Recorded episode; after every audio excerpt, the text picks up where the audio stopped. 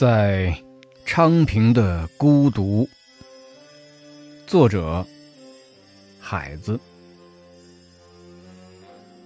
孤独是一只鱼筐，是鱼筐中的泉水，放在泉水中。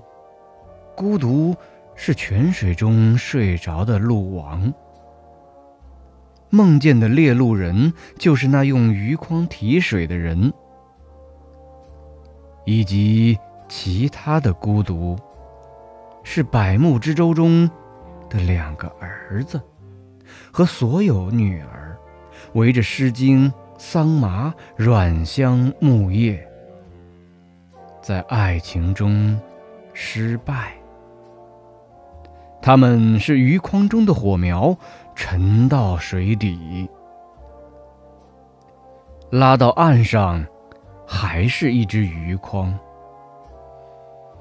唉，孤独不可言说。